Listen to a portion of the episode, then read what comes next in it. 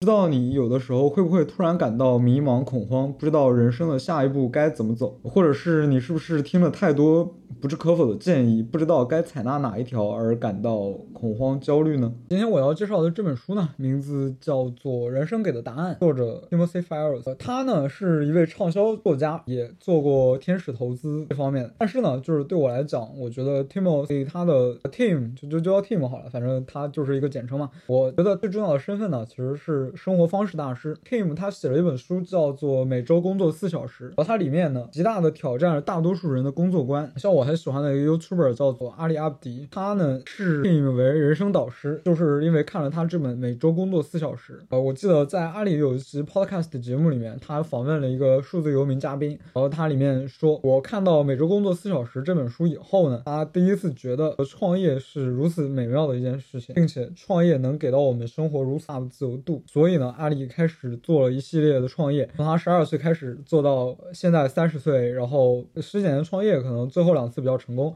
一次是他做剑桥的那个医学院的那个辅导班，就是说他帮人辅导进剑桥的那个医学院，因为他自己是剑桥医学院的毕业生。第二个创业呢，就是他的呃这个 YouTube 频道。到阿里阿布迪，可能你没有听过，但其实他是最成功的几个 YouTuber 之一。他通过 YouTube 赚了很多钱，并且也获得了很高的订阅。数他应该是有六百万，并且呢，他也是成功的凭借这个 YouTube 频道，然后树立了自己的一个个人品牌，让自己成为工作效率这个领域最知名的人。当然，这不重要，重要的是他受到了 Team 这个人的影响，而这个 Team 呢，他其实也影响非常多的人。总之呢，就是这个 Team 其实成就斐然。那这本书在讲什么呢？这本书是 Team 说，我走到四十岁的时候，我突然觉得接下来的人生我不知道该怎么走了，就是我从来没有想过我的人生会活到四十。岁而 Team 说他以前在大学的时候就想过自杀，之后他的人生却走上了一片坦途。在以后的人生里面，他取得了斐然的成就，包括自己第一次创业，然后后面又跑到硅谷去当天使投资人，他都非常的有成就，以及现在也在持续经营呃 Tim Ferriss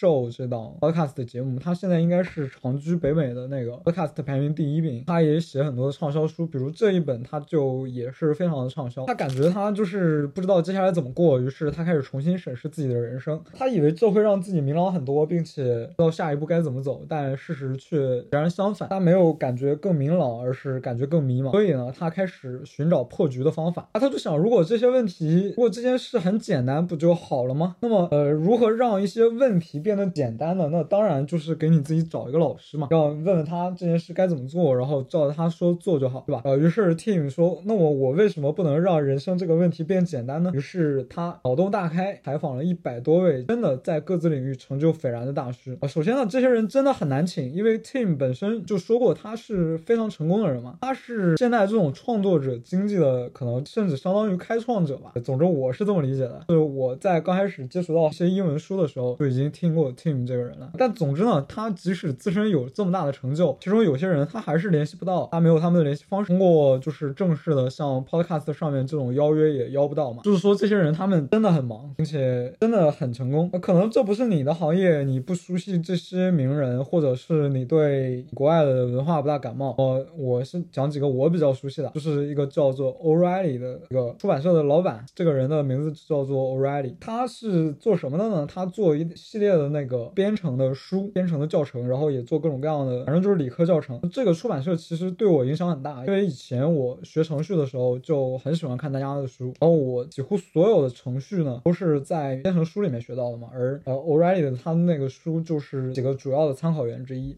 接下来呢就是《安静就是力量》的作者，这个人也非常有意思，他的名字叫做苏珊·凯因。这本书呢甚至被书里面的其他人所推荐过，他说这本书改变了他的人生。然后那么没记错的话呢，这个苏珊·凯因他通过这本《安静就是力量》一举推广出了 introvert 就是内向者的这一个概念，就是说我我们社会文化普遍认为外向是一个更好的。特质嘛，但是这个人他凭借这一本书以及后续的一些他的演讲之类的，他成功的让人们认识到内向其实也是一种很强大的力量，就是说非常强。然后呢，采访之中呢，他问了他们相同的问题，并且呢，把部分的回答呢收录在了这本书中，没有全部收录，可能是因为后面还有一本书叫做《人生给的答案二》。我发现其中很多呢，这些大师的一些见解、一些建议都给到我很大的启发。所以呢，这本书我其实会非常推荐大家自己去读一下。然后呢，我这边介绍一下天云他呃列出来的一些问题。首先，我觉得有四个问题，看这四个问题的时候都很有收获。第一本是最常送人的礼物是什么？为什么？我影响最深的一到三本书是哪些？这个问题很有意思。他为什么说最常送人当礼物的书是什么？这个反过来可以证明这些人到底有多大成就。就是说，他们如果他这个问题把它设计成，如果你最喜欢的书是什么，那么这些人就会害怕他这个最喜欢的书被别人写到他的维基百科里面。啊，没错，就是这么强。然后接下来下一个问题就是有没有任何失败的经验或看起来是失败的经验，成为后来成功的垫脚石？有最喜欢的失败吗？啊，在这个里面你会发现一些大师也经历过很多迷茫、挣扎、挫折的时候，然后在这个里面你可能会收获到很多很有用的建议。接下来呢是最成功、最值得的投资，可以是金钱、时间、精力等。你会发现原来这些大师是真的很懂得给自己充电，然后他们会最常说的是，比方说哦读书，比方说冥想这样。然后第九条呢是对即将进入社会、聪明有抱负的大学生有什么建议？可以不听哪种建议？那这个是给那些职场新人嘛，或者是你刚毕业真的不知道该往哪边走，然后呢这个问题可能很适合你。这个问题里面也可以看出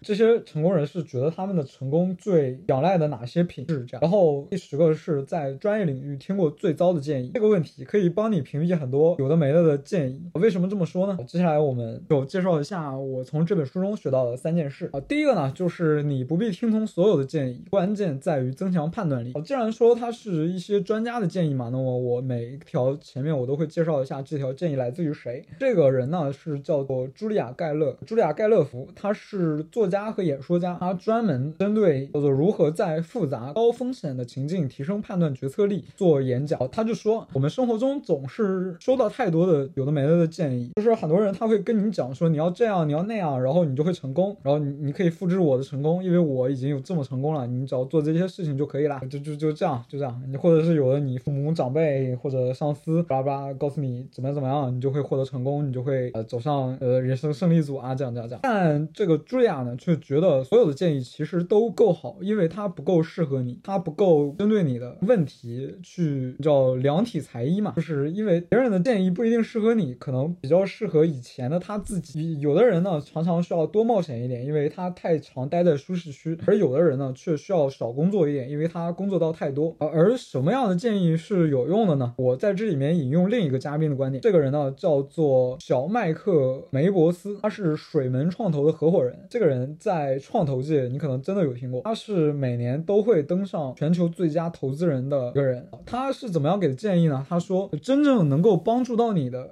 不应该是给你一种建议，而应该是给你提供一种视角。真正有效的建议，往往是给你提供一种全新的，就是说，他会跟你现在持有的观点是一样的，就可以帮助你更好的理解当下的情境，从而做出更理性的抉择，而不是说你做了 A 就有 B，然后你就能得到 C 这样。你仔细想想，你当初真的很棒的那些决策到底是怎么做出来的呢？我发现对我来讲，确实是那些会给我提供一种新的视角，让我自己觉得哪一个是更好、更适合我的人，才是真正帮助到我的那个人。这跟我一些观念有一些契合的地方，就是我常常觉得别人的建议呢不应该去听，甚至绝大多数呢都是没有用的。呃，比方说你有的时候你回村儿，村口蹲着的老头儿也都喜欢给你点建议嘛，希望你啊你去当兵。呃，有的没的，他的建议真的适合你吗？他完全不适合你，对不对？那你为什么要听他的建议呢？为什么要让他的建议去困扰你呢？我就一直是这样想的，就是说我们听别人的建议的时候，如果他这个建议不能够帮助我们认清情境，不能够帮助我们更好的做出决策，而是说让我们选这个就对了，它往往是一种帮助你做出选择。其实他帮你做了选择，但是后果却要你自己承担。至于这个选择到底是怎么样，那反正人家最后总有理由，比方说说你就是努力的不够，就是你的问题。另外呢，就是现在互联网上好像也有太多有的没的的建议，比方说你看 A 博主、B 博主，然后你上去问，你问他给你叭叭叭一大堆建议，有的没的，我我觉得没有太大的参考价值，并且评论区有各种各样的人评论，谁都能来给一条建议，这样好像大多数人都是专家，但其实很少有人拿出事实证据。呃，就像我之前讲的那本书叫做《模仿渴望》，就是说，嗯，好像大家都在模仿专家，但是呢，却并不讲究事实上的证据。好，就是你做选择的时候，往往要去参考那些真的有证据的人的建议，并且呢，这些真的有证据的人，他不会报给你说这样做就对了这样的看法，而是会给你一种视角。而那个茱莉亚的建议呢，则是说你要去相比于接受别人的建议，更应该增强自己的判断力。你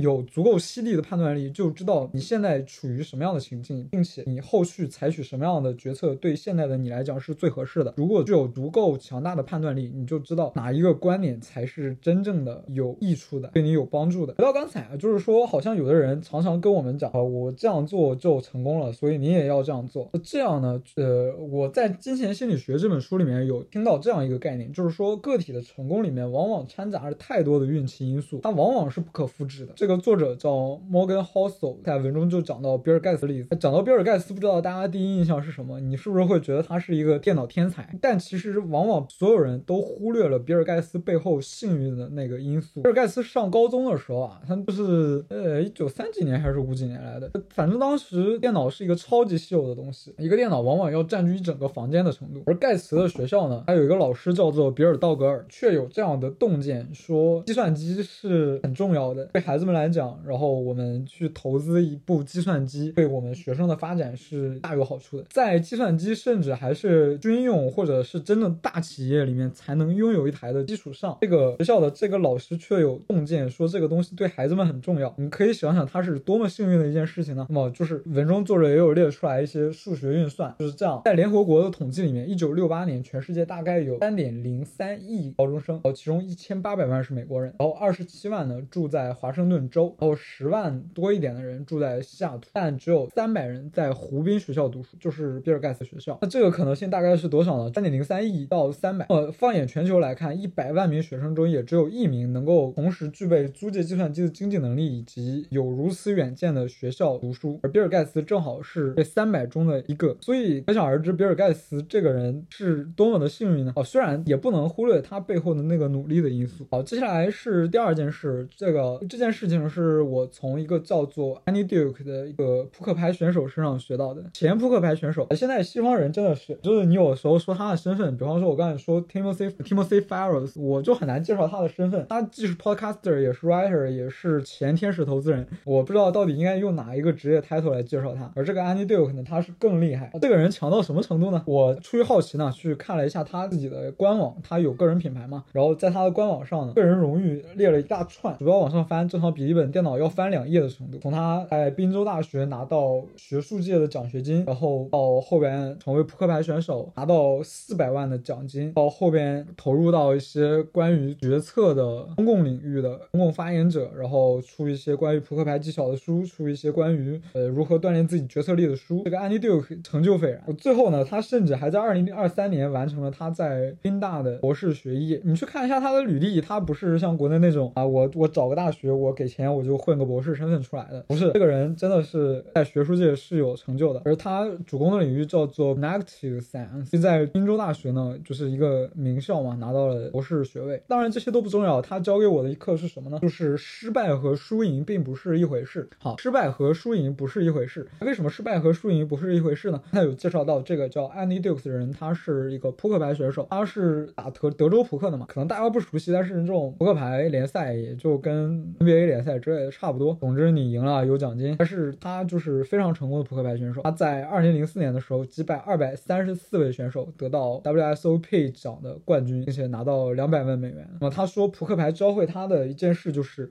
输不等于失败。现在希望补充的一点是，这个安妮呃之前真的读过他的书，然后他是我 Kindle 里面有一本叫做 Quit 的书嘛。我刚才说过他在公共演讲领域他是教人家如何做决策嘛，而这本 Quit 呢，针对于退出这件事情，告诉我们如何更聪明的退出，如何让退出变成我们真正有用甚至最珍贵的决定之一。适当的时候选择退出，可能会让你的人生那截然不同，甚至走向成功。那么 Goodread 上面呢是有三千八百个人投票，并且取得了四点二分的高分，这本书。而他的文笔也是真的很棒，而且现在也都有很多的翻译版。回到刚才，就是说扑克牌教给他，呃，输牌并不等于失败。他说，作为扑克牌选手，输牌是经常的事情。但是呢，他却说，扑克牌教会他的事情仅仅是看牌局本身，输赢结果其实并没有意义，因为在扑克牌里面，其实有的时候运气也占到很大的成分。而真正能够帮你在长期赢得好的表现的则是你做决策的能力。如果你仅仅为了打赢一场牌，就使用以前的某个牌局你使用过的技巧、使用过的决策策略，但是这个策略却不是你心目中那个最好的策略，那么长期来看，你可能并不会有太好的结果。而安妮的建议呢，则是建议我们要避免外部结果干扰我们做出好的决策，并且呢，我们要把成功和失败定义在有没有做出好的决策这一个方面，而不是一个关于输赢的外部结果。这样呢，才能帮助我们获得长久胜利。就是扑克牌选手嘛，我不能天天看天吃饭，对不对？真正决定你打扑克牌实力的，反而是你临场做出的一些决策以及你的决策能力。这种决策能力才是我们真正应该在意的东西。而那种外部的输赢，常常只是给我们心里一些负面压力吧。这个负面压力的概念，我是从 Timus 书里面用的，就是说，他说这种压力并不能帮我们成长，只是让我们怀疑自己，说啊，我今天输牌了，我到底行不行啊？那我不行，我在这条路上，我是不是要换其他的路而安妮却说，我们真正应该做的是反思我们的过程，而不是一个外部的结果。好，接下来是第三件事呢，是追寻内心的渴望。好像这个标题显得蛮陈词滥调的，不过我还是想说，这个真的有影响到我。就是刚才我讲的安静革命的那个人，叫做苏珊·凯因。呃，就是他觉得，他说专注在真正觉得对自己有意义的事情上，其实你的生活并不会太糟。